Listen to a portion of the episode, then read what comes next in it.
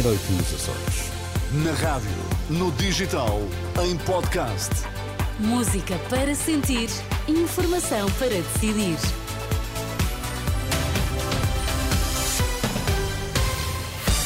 Notícias na Renascença, os destaques a esta hora. Boa noite. Pedro Nuno Santos é o novo secretário-geral do PS, com 62% dos votos.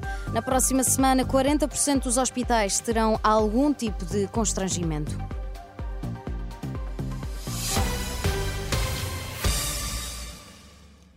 Esta noite, Pedro Nuno Santos foi eleito secretário-geral do PS com mais de 24 mil votos. O novo líder do Partido Socialista admitiu que não está tudo bem em Portugal e disse que o partido tem consciência dos problemas que Portugal enfrenta. Foi muito importante estes avanços, avanços que nós queremos continuar, mas não está tudo bem. Há ainda muito trabalho para fazer em Portugal. Nós somos os primeiros a olhar para o país, perceber o que ainda não está bem, o que é que é preciso fazer. Nós somos um partido ambicioso que não se resigna perante as dificuldades e que tem consciência dos problemas e das dificuldades que ainda se vivem em Portugal, daquilo que nós ainda não conseguimos resolver. Já com 36% dos votos, José Luís Carneiro considera que o resultado foi notável entre as candidaturas não ganhadoras. O ainda ministro da Administração Interna, agora derrotado por Pedro Nuno Santos, a secretário-geral socialista, disse ainda estar disponível para trabalhar pelo PS. Esta candidatura alcançou um notável resultado.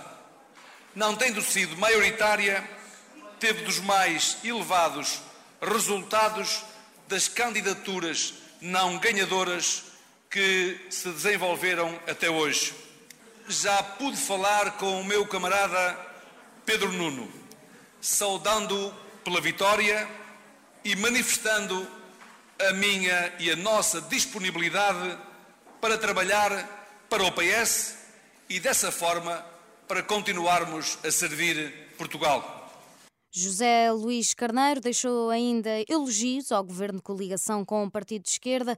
O terceiro candidato, Daniel Adrião, registrou 1% dos votos. Na próxima semana, 40% dos hospitais terão algum tipo de constrangimento, 67 especialidades e serviços vão ter limitações, mas 5 do que na semana passada, mais 5, menos 5, aliás, do que na semana passada. De acordo com o comunicado divulgado este sábado pela direção executiva do SNS, em caso de doença aguda, as pessoas devem sempre que possível ligar previamente para o SNS 24 e cumprir com as orientações recebidas. Nas situações de urgência ou emergência deverão contactar o 112. Um ataque à liberdade dos pais é o que diz Rita Mendes Correia, da Associação Portuguesa de Famílias Numerosas, sobre a lei da autodeterminação de género nas escolas. Em declarações à Renascença há instantes, Rita Mendes Correia acusa o governo de estar a substituir o papel dos pais e da família. A família é a primeira escola de qualquer criança, os pais são os responsáveis pela sua educação e a família deve ter sempre hum, primazia sobre todas as outras entidades na educação dos filhos. E, e isto preocupa-nos porque, de facto, há aqui uh, o Estado está a tentar substituir-se à família e, e não tem legitimidade para o fazer, claro.